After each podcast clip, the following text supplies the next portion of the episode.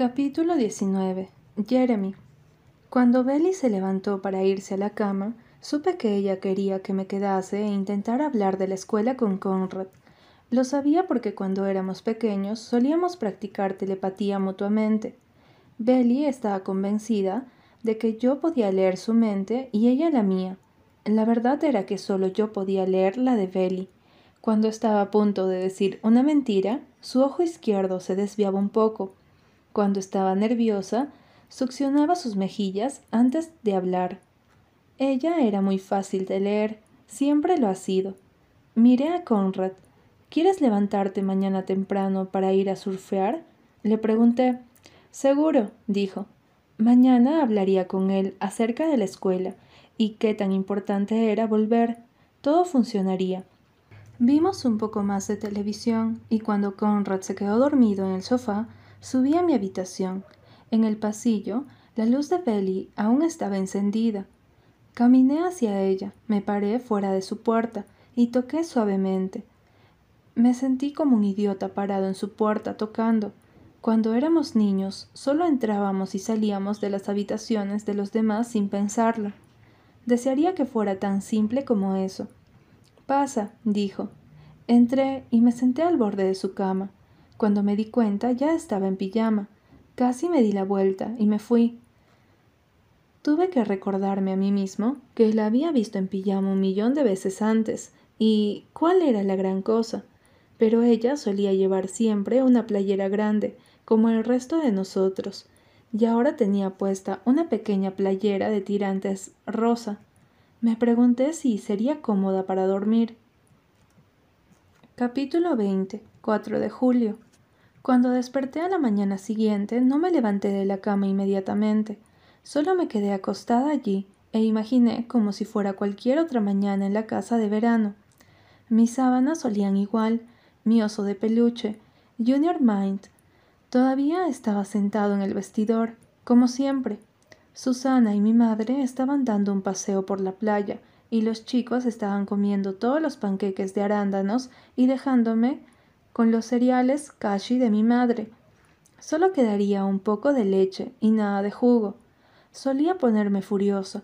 Ahora ese pensamiento me hacía sonreír. Pero todo era una fantasía, lo sé.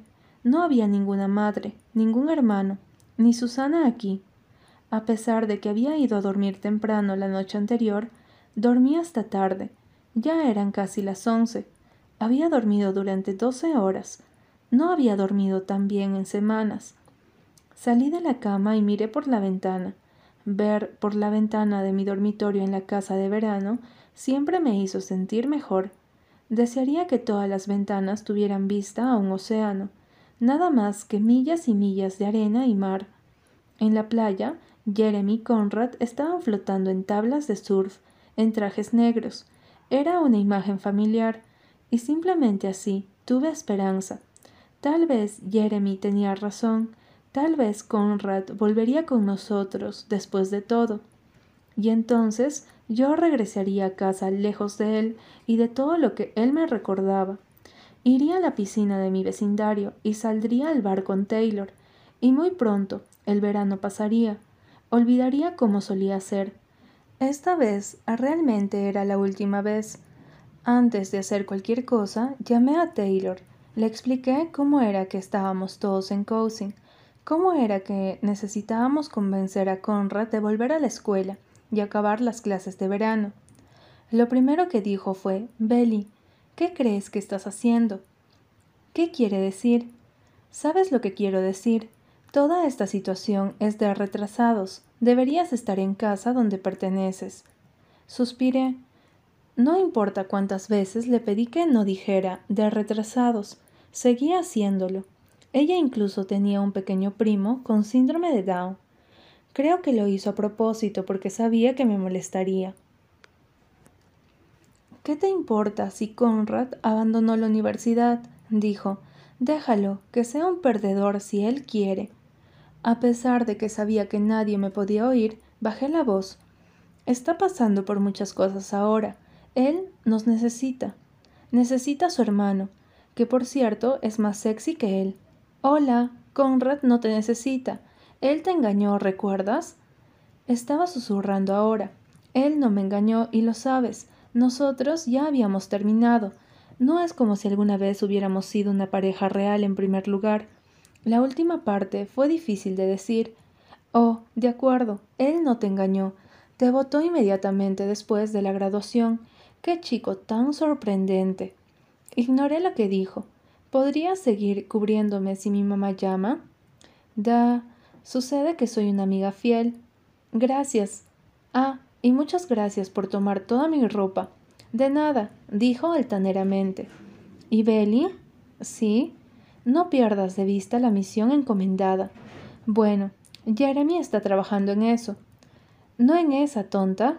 Estoy hablando de la misión. Tienes que conseguir que Conrad te quiera de vuelta y luego tienes que rechazarlo brutalmente. Me alegré que estuviéramos en el teléfono.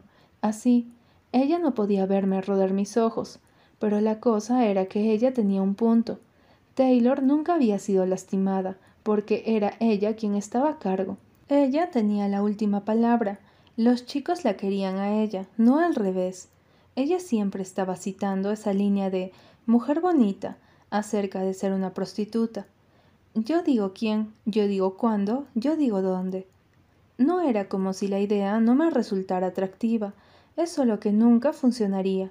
Lograr que Conrad me notara la primera vez, como sea, en resumen, había sido casi imposible. No iba a funcionar una segunda vez. Después de que Taylor y yo colgamos, llamé a mi madre. Le dije que me quedaba en casa de Taylor nuevamente esa noche, que ella estaba todavía muy triste como para que yo me fuera. Mi madre estuvo de acuerdo. Eres una buena amiga, dijo. Hubo un alivio en su voz cuando me pidió que le saludara a los padres de Taylor. Ni siquiera cuestionó la mentira. Podía escucharlo por el teléfono. Todo lo que ella quería era quedarse sola con su pena. Después tomé una ducha y me puse la ropa que Taylor había elegido para mí. Una camisola blanca con flores bordadas en la parte superior y sus famosos shorts rotos. Fui abajo con el pelo mojado todavía tirando de mis shorts. Los chicos estaban de vuelta, sentados en la mesa de la cocina y comiendo panqueques. Los grandes panqueques de canela azucarados que Susana solía levantarse temprano para comprar. Mira lo que tengo, dijo Jeremy. Empujó la bolsa de papel blanco hacia mí. Agarré la bolsa y metí la mitad de un panqueque dentro de mi boca. Estaba todavía caliente. Yum, dije. Mi boca estaba llena ¿Y qué ocurre? Jeremy miró a Conrad esperanzado. Con. Ustedes deberían irse pronto, si quieren evitar el tráfico del 4 de julio, dijo Conrad, y me mató a ver la mirada en la cara de Jeremy.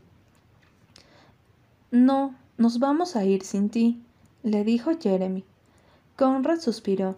Mira, Jere, aprecio que hayas venido hasta aquí, pero como puedes ver estoy bien. Tengo todo bajo control. Y un demonio que lo tienes, con. Si no estás de vuelta el lunes para tus exámenes, quedarás fuera. La única razón por la que estás yendo a la escuela de verano es por las faltas del semestre pasado. Si no vuelves, entonces ¿qué? No te preocupes por eso. Lo resolveré. Sigues diciendo eso, pero no has resuelto ni una mierda. Todo lo que has hecho hasta ahora es huir. Por la forma que Conrad le dirigió esa mirada asesina, yo sabía que Jeremy había dicho lo correcto. El sistema de valores del antiguo Conrad seguía ahí enterrado debajo de la ira. El viejo Conrad jamás habría renunciado. Era mi turno de decir algo. Tomé un respiro y dije, Así que, ¿cómo vas a ser un médico sin un título universitario, Conrad? Él tomó un par de respiraciones y me miró fijamente. Yo le devolví la mirada. Sí, lo dije. Diría lo que sea que tenga que decir, aunque eso lo lastime. Fue algo que aprendí observando a Conrad en cada uno de nuestros juegos. Al primer signo de debilidad, atacas con todas tus fuerzas, utilizando todas las armas de tu arsenal y no te rindes, sin misericordia. Nunca dije que iba a ser médico, se quebró. No sabes de lo que estás hablando. Entonces dinos, mi corazón estaba latiendo muy rápido. Nadie habló. Durante un minuto pensé que realmente podría dejarnos entrar y luego, finalmente, Conrad se levantó. No hay nada que decir. Voy a salir. Gracias por los panqueques, Yere. Para mí dijo, tienes azúcar por toda la cara. Y solo así estaba de pie y abriendo la puerta del pórtico. Cuando se fue, Jeremy gritó, Mierda. Pensé que ibas a encargarte de él. Sonó más acusadoramente de lo que pretendía. No se puede presionar a Conrad tan duro. Él solo se cierra, dijo Jeremy, arrancando pedazos de la bolsa de papel. Él ya está cerrado. Miré a Jeremy y se veía tan derrotado. Me sentía mal por desquitarme con él. Entonces me acerqué, toqué su brazo y dije No te preocupes, aún tenemos tiempo. Apenas es sábado, ¿cierto? Cierto, dijo, pero no lo dijo como si lo sintiera. Ninguno de los dos dijo nada más. Como siempre fue Conrad que dictó el estado de ánimo de la casa, como todos los demás se sentían. Nada podría volver a sentirse bien hasta que las cosas estuvieran bien con Conrad.